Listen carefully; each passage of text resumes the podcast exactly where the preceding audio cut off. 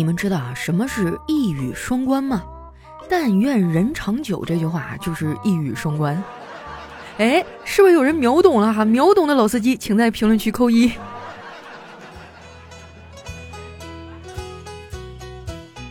嗨，大家好，这里是喜马拉雅出品的《非常六加七》，我是你们的好朋友佳期。哎呀，这都立春好几天了，但是一点春天的迹象都没有，外面还是特别冷，尤其是早上啊，我根本就不想出被窝。对于我来说呀，被窝就是天堂开在人间的分店，而上班呢，就是地狱在人间的连锁店。有时候我都怀疑啊，你说我上班到底是为了什么？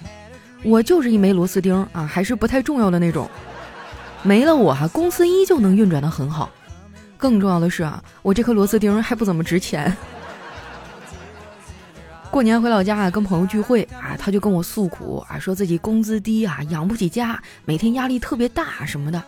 我安慰了他半天啊，结果到最后我才发现，原来我的工资比他的还要低。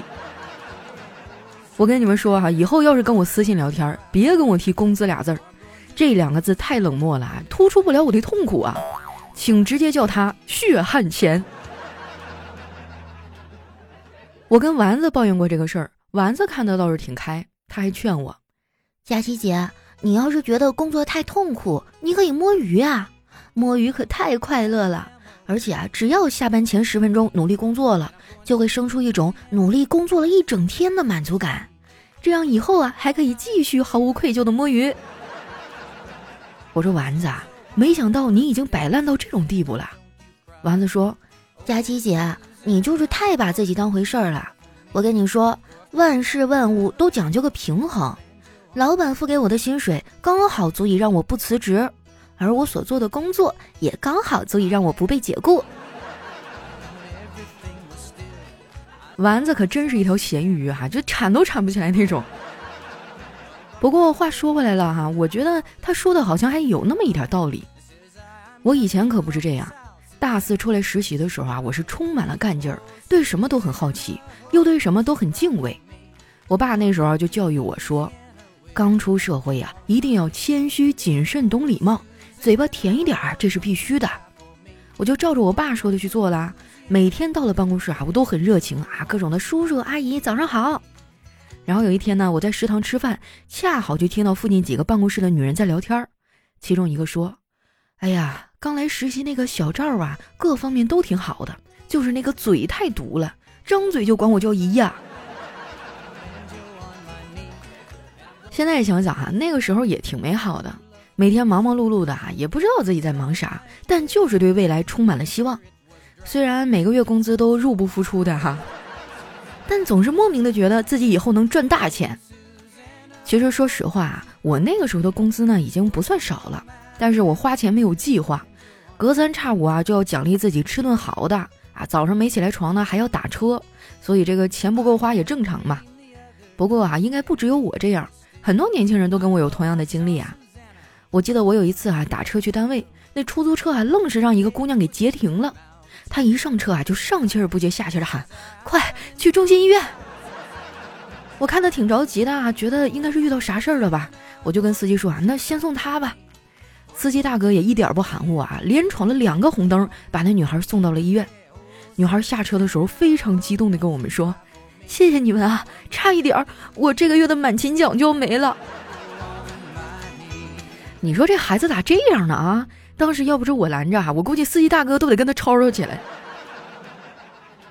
那天啊，司机送我到公司的时候，都迟到了快一个小时了。领导问我为什么迟到啊？我说：正义都能迟到，我为什么不能迟到啊？领导被我气够呛啊！那一个月给我多派了很多活儿。后来呢，我跳槽到了一家新的公司，我爸为了让我上下班方便啊，就赞助了我一辆小汽车。有了车之后啊。我每天起得更早了。我们公司呢，一共有三十个员工，每个人都有一辆代步车。老板为了激励大家能正点上班，就设立了二十九个免费的停车位，还有一个高价的付费车位。我有时候抢不上免费的哈，就把车停到旁边的这个停车场。那个停车场比较便宜啊，但是车位也不多。不得不说呀，找车位真的太难了，我感觉找车位啊比找对象都难。最起码找对象吧，基本上都是从单身的人里挑选，再不济你还可以和别人共用一个对象，对吧？但是车位不一样啊，就现在这个情况，空车位是很难找到的，你得等前车不用了，哎，你才能顶上。有次呢，我看一家人马上就要离开了，结果那个小孩做错了事儿，他爸当场就爆发了，非要立马就揍孩子一顿。这孩子妈妈就在一旁拉着，一边拉呀一边给孩子求情。老公，你就饶了他一次吧，下次再犯，你再罚他也不迟啊。这孩子他爸怒气冲冲地说：“哼，要是他下次不犯了怎么办呀？你怎么能这么对孩子呢？你说这孩子八成是跟隔壁老王有点关系吧？”哎，说到这个，我想起来一八卦，我们小区啊有一个男的，去年刚结的婚，然后一直就在外面工作，他妈妈去世的早啊，所以家里呢就剩下他媳妇儿和他老爸。他媳妇儿现在怀上了，哎，已经好几个月了，而且呢，我们经常看到他媳妇儿啊和他老爸手拉手的在小区里散步。哇，我跟你说，现在我们整个小区的人啊，都像盼过年一样盼望着他回来。看着没啊？这就是婆婆的重要性。丸子今年过年啊，就在叨叨家过的。哎，估计这俩人是好事将近了啊，所以叨叨他妈呀也开始立微信了。今年过年啊，除了给丸子包了一个大红包之外，老太太呀还送了他一本菜谱，意思呢就是让丸子学学做菜，到时候呢好给他儿子做饭吃。结果丸子这个傻白甜啊特别的开心，笑着跟老太太说：“阿姨，您太客气了，每天那么累，还让我点菜做给我吃，这大过年了不太合适啊。”丸子这个脑回路也太清奇了哈，我有时候都跟不上他。不过呢，我还是挺喜欢跟他玩的。最近啊，叨叨出差了，丸子隔三差五就过来找我。昨天啊，他非要拉着我去逛商场，一进门了就听见一个售货员在那大喊：“走过路过不要错过，四折促销皮鞋，限时一个小时。”我当时就被他吸引了哈，决定过去看看。结果走过去啊，突然听到他小声的说：“，累死我了，都喊了两天了。”这个世界真的满满都是套路哈。不过我心想啊，既然进都进来了，那就看看吧。我没有看上他们家的鞋啊，倒是看上了一个小巧的钱包。我拿在手里是爱不释手啊，翻来覆去看了半天，然后征求丸子的意见。我说丸子，啊你看这个钱包怎么样啊？丸子看了一眼，说：“确实挺小巧的，就特别适合你这种没有钱往里装的人。”有句俗话说得好啊，打人不打脸，骂人不揭短。丸子，你可真是我的好朋友啊，专门在我的伤口上撒盐。我当时挺生气啊，跟他吵了几句，我还伸出了我右手的中指，对他做出了一个鄙视的手势。丸子傲慢的看了看我说：“别拿你的男朋友出来吓唬我，我才不吃这一套呢。”我真的该反省一下，你说我的朋友是不是有点太多了？我应该定期的清理一下。不瞒你们说呀，我确实哈好闺蜜挺多的，她们每个人啊都说要给我当伴娘，然后一个个的都先结婚了。尤其是老家那帮朋友啊，孩子都满地跑了，就剩下我啊和另一个小胖丫头单身。那个姑娘呢也挺逗的，以前她的朋友圈啊一直都是仅三天可见，自从出国玩了一趟之后，突然就能看到最近半年的了。说出来你们可能不信哈，我也出过国，我当时啊去的是泰国，跟团去的。我们那个团啊很有意思，干啥的都有，还有一个玩摇滚的大哥。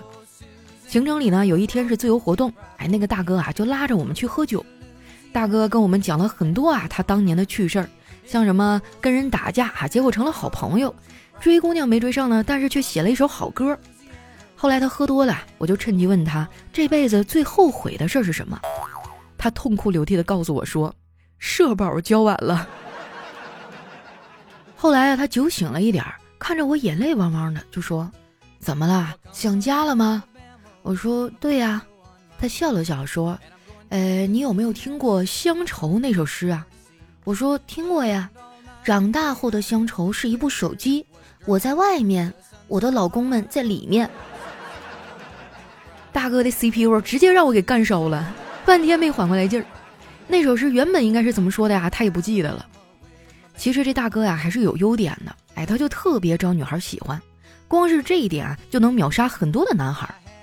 后来呢，我把这大哥啊当做榜样介绍给了小黑，小黑啊就非常的不屑，他说：“你光给我招榜样没用，你得教我点实用的招啊。”我说：“其实追女孩啊挺简单的，你就遵循三大原则就可以了。第一，让她开心；第二，称赞她的笑容；第三，晚上的时候约她出来。”小黑说：“为什么要晚上啊？因为晚上他看不清你有多丑啊。”小黑当时就急了：“你别瞎说啊，我哪儿丑了？再说了，在审美方面，南北方还是有一定的差异的。比如说啊，南方人会说我丑，但是北方人都是说我长得磕碜。”我冲小黑翻了个大白眼儿，我没搭理他。小黑呢，不仅长得不好看，啊，这脑子也不太好使。前段时间呢，他网购买了一副蓝牙耳机，天天给我炫耀啊，说这个耳机多么多么好使。昨天上班的时候啊，我看他在摸鱼，哎，我就凑过去看了一眼，发现他在写那个蓝牙耳机的售后评论，内容是这样的哈：收到货以后就用了，边打电话边逛街，耳机真心不错，听着电话逛了三条街才发现手机被偷了。你说这得多虎的人能办出来这种事儿哈？我们家狗看了都直摇头啊。说到狗啊，我还真有点想我们家那只老狗了。它是我上小学的时候啊，妈妈送给我的礼物。那个狗啊，虽然不是什么品种狗啊，但是特别的通人性。我每次上学啊，它都会送我。放学的时候呢，它就在村口等我。后来啊，我上了初中，一个礼拜呢只能回一次家。有一次课间休息的时候，门卫大爷突然进教室对我说。孩子啊，你们家狗过来找你了，我当时就惊讶了。我说：“你怎么知道那是我家的狗啊？”门卫大爷看了看我说：“他呀，叼着你的照片来的。”哇，现在回想起来真的太尴尬了。你说这狗也是叼照片都不选一张好看点的。那说到这个哈，我想问一下现场的朋友啊，你们有没有养过宠物呢？那你和宠物相处的过程中啊，有没有发生什么特别有趣儿啊，或者让你惊讶呀，或者让你觉得特别感动的事儿呢？可以留在我们节目下方的评论区啊，我将会抽取一些听众哈，来在我们的下一期节目里和大家分享。同时呢，喜欢我的朋友也可以关注我的新浪微博和公众微信啊，搜索主播佳期，是佳期如梦的佳期，期待你们的留言。我是佳期，我们下期节目再见。